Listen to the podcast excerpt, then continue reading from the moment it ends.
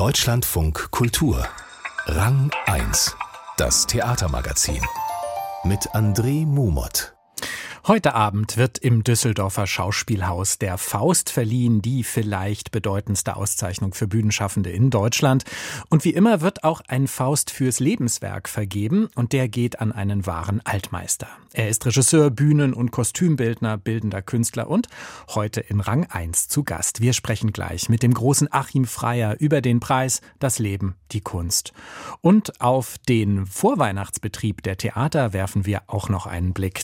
In diesem Jahr ehrt die Jury des Faust-Theaterpreises sowohl das Lebenswerk als auch den Lebensweg eines Künstlers von außergewöhnlicher Schaffenskraft und unerschöpflicher ästhetischer Fantasie.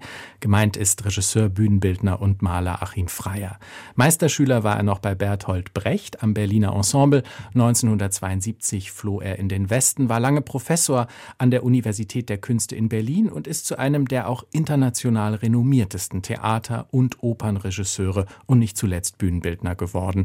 Nun also heute Abend in Düsseldorf die Verleihung des Faust-Theaterpreises fürs Lebenswerk. Achim Freier ist bei uns zu Gast. Ich freue mich sehr. Herzlich willkommen und erst einmal herzlichen Glückwunsch zum Faust. Ich danke sehr im Voraus und Herr Mumot, ich hoffe, wir haben ein wunderbares Gespräch jetzt. Ja, bin ich mir ganz sicher. Es gibt ja viel zu besprechen, Achim Freier, über Ihr Werk und Leben. Und das ist ja schon bemerkenswert dass die Jury in der Begründung sagt, sie möchte sowohl ihr Lebenswerk als auch ihren Lebensweg auszeichnen. Das höre ich zum ersten Mal, aber das kann ich gut verstehen, weil die Aufzählung meiner Tätigkeiten endete mit Malerei und das ist ja meine Haupttätigkeit, aus der heraus alles, was überhaupt geschaffen wurde, entsprungen ist. Ihre Theaterarbeit kommt aus diesem malerischen, und aus dieser bildnerischen Tätigkeit. Ja, und da wüsste ich gar nicht, wann das angefangen hat. Das war schon mit 15 Jahren, habe ich ein großes Schmetterlingsbuch gemalt, ganz akribisch, sodass ich Entomologe werden wollte. Aber dann haben alle gesagt, wer kann denn so gut malen? Du musst studieren in Malerei, Kunst. Und dem bin ich gefolgt und habe es nie bereut aber ich bin ein Quereinsteiger. Sie sind quer eingestiegen, aber dann doch auch mit großer Leidenschaft und großem Erfolg. Sie sind dem Theater ja auch treu geblieben, obwohl Sie immer mal wieder zwischendurch, glaube ich, gesagt haben, jetzt ist nur Malerei für mich wichtig. Die Bühne hat Sie immer wieder angezogen. Ja, weil immer wieder das bildnerische Anwendung am Theater finden kann, dass ich ein großes Publikum erreiche, dass ich mit dem äh, malerisch Geschöpften wieder theatralisch Geschichten erzähle. Das Erzählen ist ja in der Malerei sehr schwierig und fast nicht nötig, weil mein Traum von der Malerei ist, das Bild zu malen und zwar als eigenen Kosmos, nicht als Abbild von Wirklichkeit oder Welt. Und dass das parallel zur Welt ein Gleichnis ist und allen Reichtum der Welt dadurch verkörpern kann. Und das ist ein schöpferischer Prozess, der auch nur kollektiv funktioniert. Und wir sind ja keine Alleingänge. Es gibt nicht das Ich allein in der Kunst. Und meine Danksagung habe ich schon ängstlich, wie ich bin, vorher fast geschrieben und merke, wie vielen Menschen man dankbar sein muss für das, was man gemacht hat und mit großem Erfolg. Und immer wieder steht nur der eine Name da, was sehr ungerecht ist. Bevor wir jetzt auf die Art und Weise zu sprechen kommen, mit der Sie arbeiten, malerisch, aber eben auch fürs Theater, würde ich schon noch mal kurz auf den Lebensweg kommen. Es gibt ja kaum ein längeres Interview mit Ihnen, in dem es nicht auch um Ihre Flucht in den Westen geht. Sie sind damit auch über die Jahrzehnte hinweg zu so einer Art moralischen Instanz geworden, weil Sie immer wieder sich ja auch sehr kritisch geäußert haben, sowohl über die damalige DDR als auch über die Bundesrepublik und das wiedervereinigte Deutschland. Hätten Sie denn gedacht, dass Sie 2000 2022 immer noch gefragt werden, ob Ost- und Westdeutschland irgendwann zusammenfinden? Ja, ich glaube, dass das ein langer Prozess ist. Wenn man in der Wissenschaft eine Entdeckung nicht wahrnimmt und verfolgt, hat man den Anschluss verpasst. Das ist politisch aber auch so, dass ich glaube, diese wenigen Jahre DDR-Experiment und Versuch, da ist ja auch sehr viel Positives gewesen, was wir nicht wieder aufgegriffen haben und nicht nutzen. Das hat so eine Langzeitwirkung, bis es verarbeitet ist oder sich wirklich ändert. Wenn ich in die ehemalige DDR fahre, ich erlebe völlig andere Menschen. Und zwar die, die ich früher gekannt habe. Und das überträgt sich auch auf die Kinder von ihnen, obwohl sie in Düsseldorf oder New York studieren. Es ist etwas Eigenartiges. Es hat auch mit Menschlichkeit zu tun. Es ist eine andere Beziehung der Menschen untereinander und vielleicht hat es sogar genetische Grundlagen, dass das Genetische provoziert wird und sich stärker entwickelt hat, sodass es auch vererblich ist. Wir müssen über Ihre Arbeit sprechen. Sie haben Bühnenbilder gemacht und selbst Regie geführt bei wegweisenden Inszenierungen für das Musiktheater. Zur Oper sind Sie aber gekommen, weil die linken Theatermacher, mit denen Sie in den 70ern im Westen arbeiten wollten, Ihnen übel genommen haben, dass Sie die DDR verlassen hatten. Ist das nicht eine große Ironie eigentlich? Das war wirklich sehr unverständlich. Ich habe mit dem wunderbaren Krötz Franz Xaver Krötz. Ein Stück gemacht, wollte ihn unbedingt kennenlernen, bin zu einem Ort gefahren, wo er gerade filmte. Du Arschloch hast den besseren Teil Deutschlands verlassen. Ich rede mit dir nicht. Wir haben uns geprügelt und hinterher so gut verstanden, weil er gesagt hat, du hast ja recht. Und manchmal muss man auch körperlich kämpfen. Wenn es zu einem guten Ergebnis führt ja, in dem ja. Fall? Er hat plötzlich die Wahrheit gesagt und das ist doch schön. Sie haben dann aber, wie gesagt, sehr viel Oper inszeniert. Lassen Sie uns mal sprechen über Ihre spezifische Ästhetik, vielleicht auch über die Schönheit der Abstraktion, der Vereinfachung.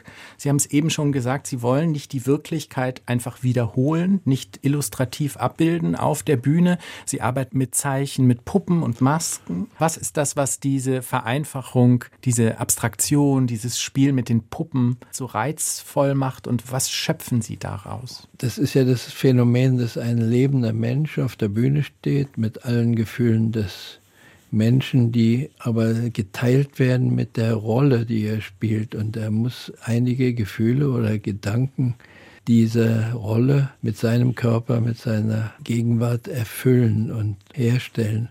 Und das ist ein Absurdum und eine Schizophrenie, die ich wichtiger finde. Er stellt eine Figur dar mit allen Mitteln, die wir aus der Kunst kennen. Sprache ist ja nicht nur Sprechsprache.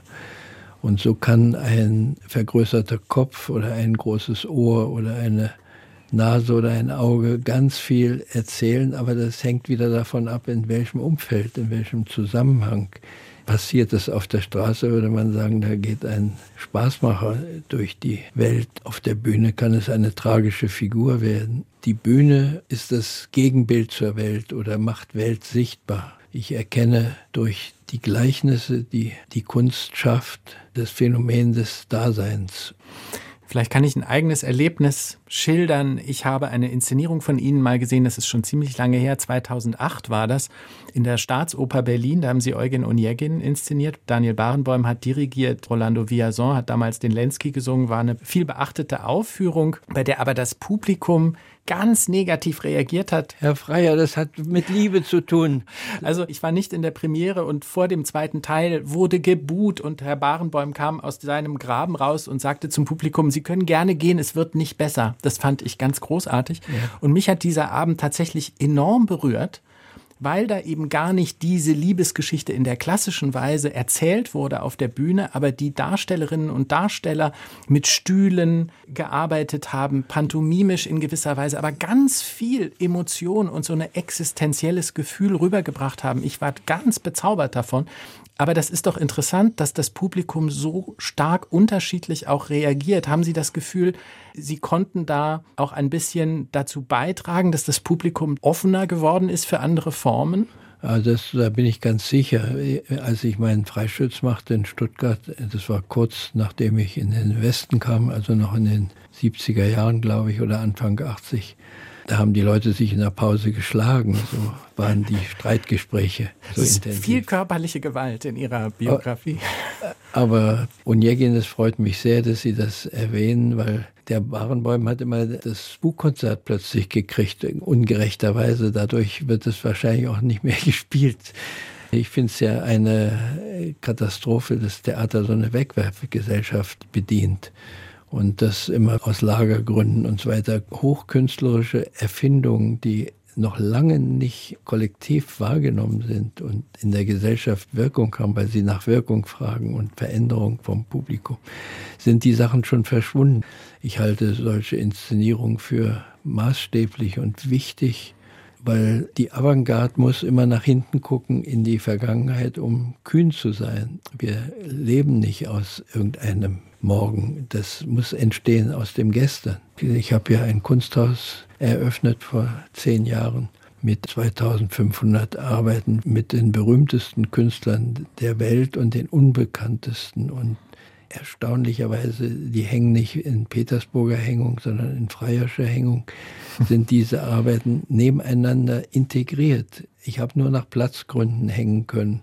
Aber jedes Bild, vielleicht weil ich es geliebt habe und ausgesucht und getauscht habe mit anderen Künstlern oder auf dem Flohmarkt gefunden oder dass diese Arbeiten untereinander so eine Bereicherung sind, dass man nicht ein museales Konzept nehmen könnte und könnte es inhaltlich ordnen und sagen, das ist die Periode, wo die Mauer gefallen ist und die Künstler haben alle das. Und das ist auch sicher sehr interessant, aber die Bilder haben ja viel mehr zu sagen und haben untereinander eine Kreativität. Und das wäre auch ein Gesellschaftsmodell für unser Leben, weil ich glaube, als die ersten italienischen Restaurants in Berlin waren, das war eine Riesenbereicherung für den Gourmet. Man muss ja nicht immer an Kunst denken. Das ist auf allen Ebenen des Lebens lohnend, das Fremde sich nahezubringen. Wenn ich das sagen darf, Sie sind 88 Jahre alt und sehr aktiv. Was machen Sie denn gerade? Sie malen, nehme ich an. Ich male, habe jetzt gerade ein altes Bild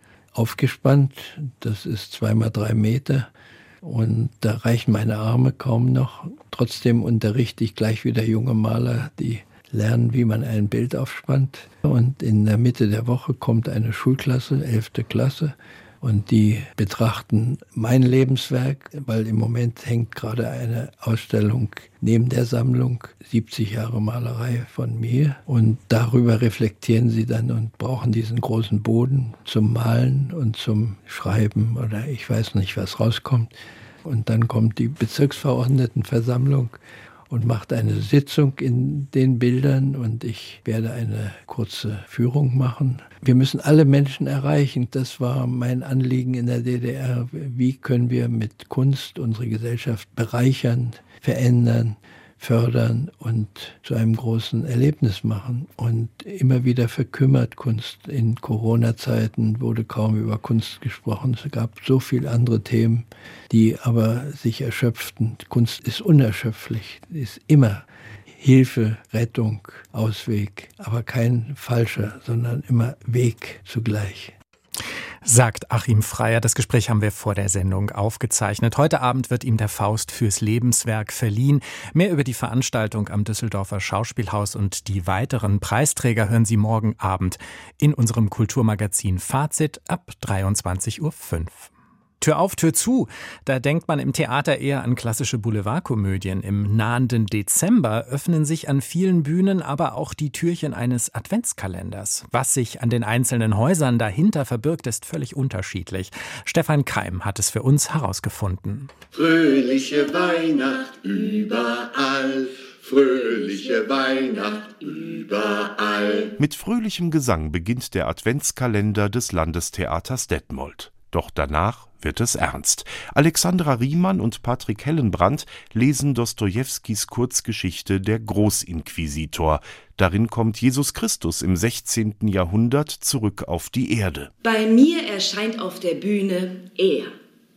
Allerdings spricht er in dem Poem kein einziges Wort. Er tritt nur auf und geht ab.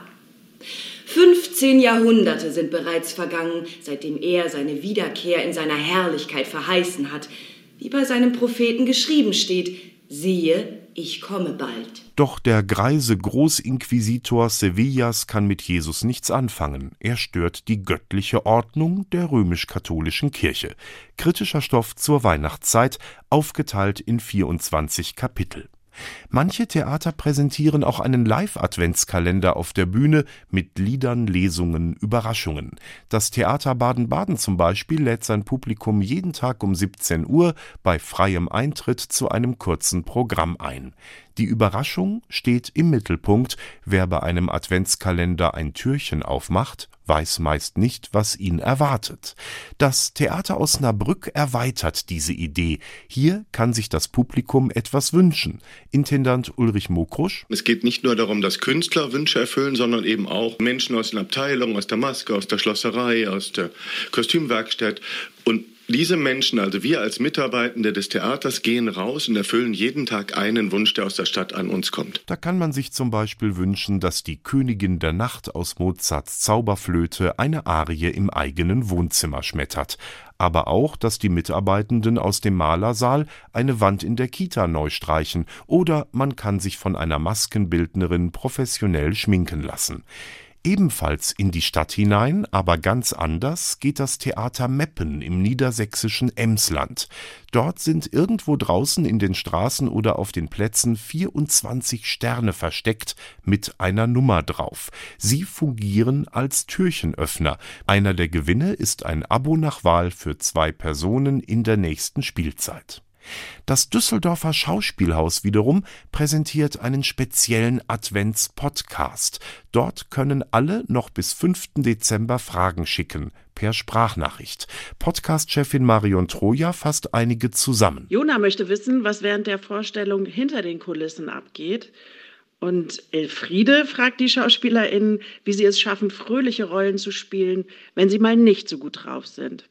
Tim hat uns eine Sprachnachricht geschickt und will wissen, ob die Schauspielerinnen und Schauspieler ihre Arbeitszeiten doof finden. Klingt bisher nach reger Beteiligung der jüngeren Generation. Aber Kinder stellen ja manchmal Fragen, die auch das ältere Publikum interessieren, die es sich aber nicht zu fragen traut. Im Düsseldorfer Schauspielhaus in unserem Tonstudio treffen sich Schauspielerinnen aus unserem Ensemble, die unser Publikum sehr gut kennt von der Bühne. Die antworten auf die Sprachnachrichten, die wir einspielen werden. Die steigende Adventsaktivität der Theater gehört zur Öffnungsstrategie an fast allen Häusern. Die Bühnen wollen nicht nur ein Ort des Kunstgenusses sein, sondern Gemeinschaftserlebnisse anbieten, die über die Vorstellungen hinausgehen. Das hat natürlich nur dann nachhaltige Wirkung, wenn solche Aktionen nicht enden, wenn das letzte Türchen geöffnet wird. Stefan Keim über die Adventskalender der Theater. Sie hören Rang 1, das Theatermagazin. Die geniale Stelle. Und die kommt heute von einer Schauspielerin, die im Theater für Furore sorgt, aber auch als Tatortkommissarin und Autorin. Stefanie Reinsberger erzählt uns von ihrem großen Moment und ihrem großen Vorbild. Ich soll sowas tun? Was fällt dir denn ein? Schlau musst du sein, merk dir das. Meine geniale Stelle ist Birgit Minichmeier. In allem, was sie tut. Und das eindrücklichste Theatererlebnis für mich war Weibsteufel. Das war in Wien in der Inszenierung von Martin Kuschel. Ein Drei-Personen-Stück. Uh, mich beutelt. Weiter, weiter, weiter. Und was diese Frau da geleistet hat und gemacht hat, das prägt mich immer noch und alles, was sie tut und wie sie diesen Beruf begreift und wie sie spielt. Ich habe das gesehen, da war ich noch Studentin. Und ich habe da eine Frau gesehen, die die Bühne zu ihrem absoluten Lebensraum erklärt hat, mit vollem Risiko, mit voller Spielwut und mit einem emotionalen Einsatz, der meiner Meinung nach seinesgleichen sucht. Und ich habe da so viel gespürt und irgendwie hat mir dieser Abend und diese Art, wie sie spielt, so Mut gemacht, keine Angst vor meiner Kraft zu haben. Weil die hat da einfach für mich dieses Haus erschüttert, in dem, wie sie sich da ausgeliefert hat. Na also. War mit der würde ich gerne mal arbeiten. Dann ist's ja gut, wenn's gut ist. Die Schauspielerin Stefanie Reinsberger über Birgit Minichmeyers Weibsteufel. Das war's für heute bei Rang 1 mit André Mumort. Hier geht's jetzt weiter mit dem Filmmagazin Vollbild. Ich danke fürs Zuhören und wünsche Ihnen noch einen schönen Samstag. Machen Sie's gut.